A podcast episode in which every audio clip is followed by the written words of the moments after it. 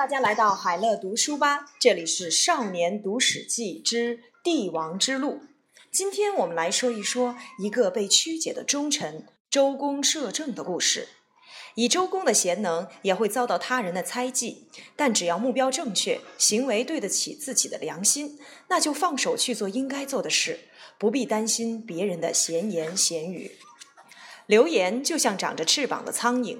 小小的到处乱窜，有时还会散播疾病。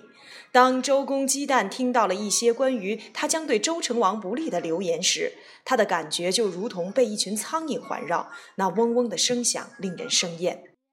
周武王才刚驾崩，周成王才刚继位，谁会散播这种谣言呢？周公心里很明白，那些散播流言的人一定是想对成王不利的人。周公不禁心生感慨。感到不久的将来，这个才刚建立的国家恐怕会有一场动乱，而征战是他哥哥武王最不愿意见到的。四年前，武王带兵讨伐暴虐的纣王，灭掉了殷商，建立了周朝。开国之初，国家局势还不稳定，武王从早到晚忙着处理朝政。有一天，武王召集了各地的首领，一起登上高地，瞭望商朝的都城。而武王返回后，整夜都没有睡。周公来到了武王的住所，关心地问：“怎么不睡呢？”武王语重心长地告诉了周公：“如今老天不再保佑商朝了，但我也还没有获得上天的完全的庇护，怎么能安心睡觉呀？”周公听到了这番话，表情变得严肃起来。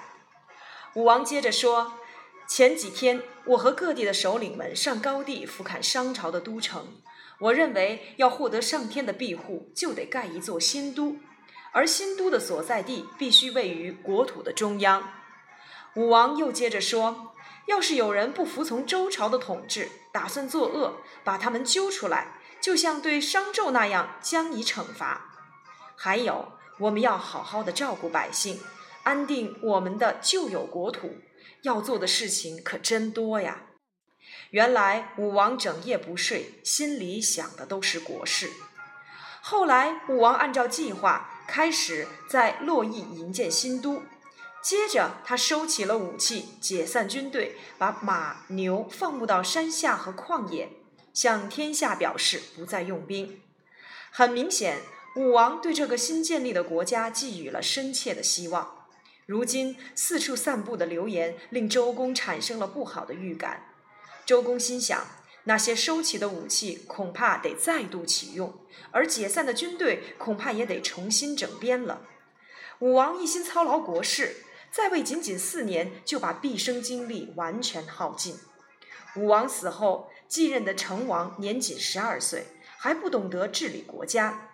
身为国之重臣的周公，只好挑起了国家重担。帮成王处理国事，明之为摄政。没想到他一片耿耿忠心，倒让别人说成了野心。但若仔细想想，真正有野心的又会是谁呢？灭商之后，周朝功臣各有分封。太公望姜子牙功劳最大，封在齐国；而周公和赵公等人封在鲁、燕等地。尧舜等圣王的后代也有封地，如神农之后在交，黄帝之后在祝，帝尧之后在祭，帝舜之后在陈，大禹之后在启。这些人都不可能作乱。获得封地的还有殷商移民，至于他们有没有作乱之心，就没有人敢保证了。灭商之后，武王把商朝旧有的势力范围分作了三个区域，分别分给纣王的儿子武庚、自己的弟弟管叔和蔡叔，让他们共同监管商朝所留下的人民，也就是所谓的三监。武王把自己的弟弟和武庚封得很近，原本是想发挥制衡的作用，但后来这三人愈走愈近。现在放出流言的，恐怕就是武庚和武王那两个同样对周公和成王有所不满的弟弟。不行，周公蓦然起身，笃定地说：“不能任由这形势发展下去。”隔天，周公去找了太公望和赵公等人，向他们表明心迹：“我之所以不避嫌疑来代理国政，是怕有些诸侯趁这个时候作乱，我对祖先没法交代。”我的祖先在世的时候长期忧劳天下，才有了国家现在的成就。武王过世的早，成王年纪又小，为了周朝大业，我不得不这么做。周公的话赢得了大臣的信任，大臣纷纷响应：“你放手去做吧，不管流言说什么，我们都相信你。”周公留在了京都镐京，代理成王处理国事。至于他的封地鲁国，就让他的儿子伯禽掌管。周公告诫伯禽说：“我是文王的儿子，武王的弟弟，成王的叔父，算起来地位也不低。可是当我在洗澡或吃饭时，只要一听到有闲人来，就算抓着没干的头发或把嘴里的饭菜吐出来，都会立刻去接待。你到鲁国去，一定要谨慎，不要因为你是封地的主人，就傲慢地对待国人。”果然不出周公所料，不久之后，管叔联合蔡叔和武庚一起造反，这就是三监之乱。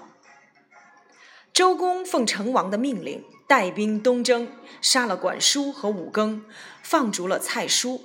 他把收服的殷商遗民聚集在魏这个地方，并把他封给了自己年轻的弟弟康叔，把宋这个地方封给了商纣的异母兄弟微子。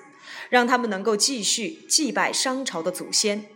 接着，周公又降服了怀疑、燕等东部地区。这次东征前后花费了三年时间，这样各地的诸侯都臣服于周朝了。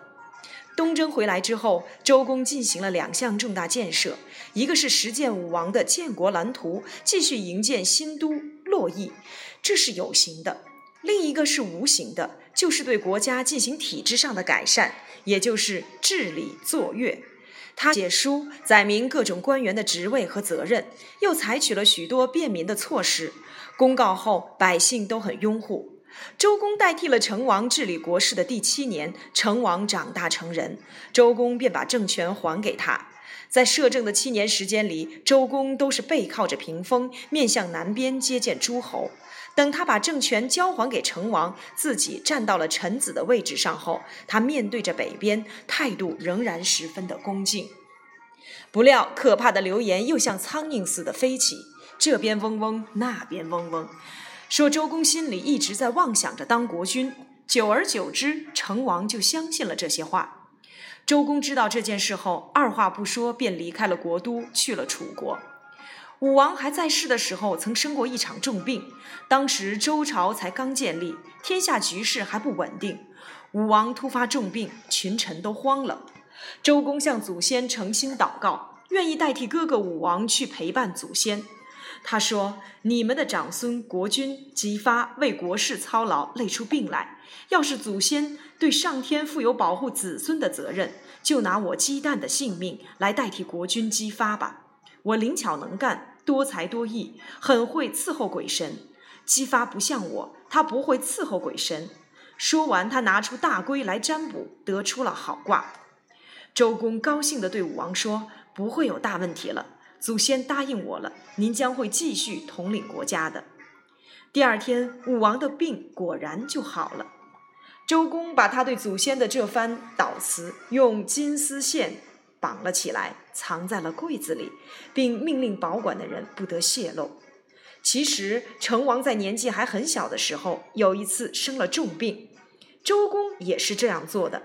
他把自己的指甲剪下来，丢到了黄河里，向河神诚心祷告：“王年纪小，不懂事，违抗违抗神的命令的人是我鸡蛋。如果要怪，就怪罪到我的头上吧。”没多久，成王的病就好了。周公还把祷词藏在了国家的文书档案里，不让别人看见。在周公奔走楚国之后，成王打开了文书档案，发现了周公那篇为自己祈求的祈祷文。读过之后，忍不住哭了起来，就把周公从楚国接了回来。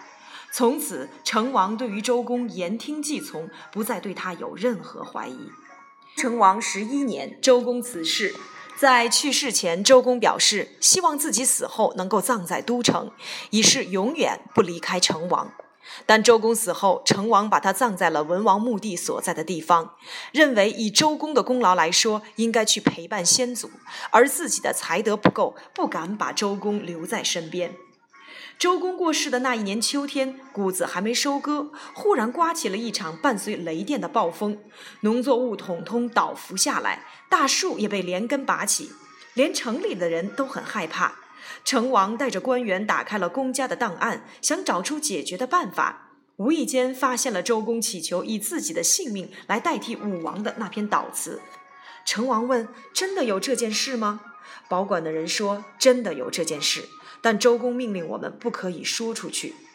成王拿着那份文件哭了起来，说：“我小时候不懂事，不知道周公为我们王室做了那么多事情。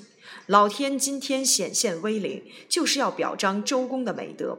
我应当用祭天之礼来迎接，这在我们国家的礼仪中也是适宜的。”于是成王在郊外举行了祭天仪式。天下起了雨，风往反方向吹，把农作物都扶直了。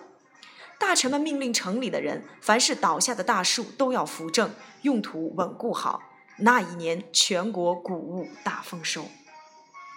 三分钟读历史关键，从《史记》的记载中，我们可以概括周公一生的功绩：一、帮助武王推翻暴虐的商纣，建立了周朝；二、平定三监之乱；三。三监之乱平定后，重新分封诸侯，稳定国家的形势。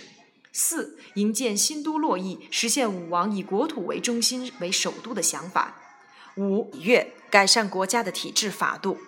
周公是中国历史上良相佐国的典范。然而，以周公的贤能，也同样会遭到他人的猜忌，甚至是来自君主的不信任。对于这种猜忌，周公的响应是忠。忠于国，忠于君，更忠于自己。但周的忠并不是愚忠，因为他懂得跟太公望、赵公等人共谋国事，也懂得在成王怀疑他时及时退让，前往楚国。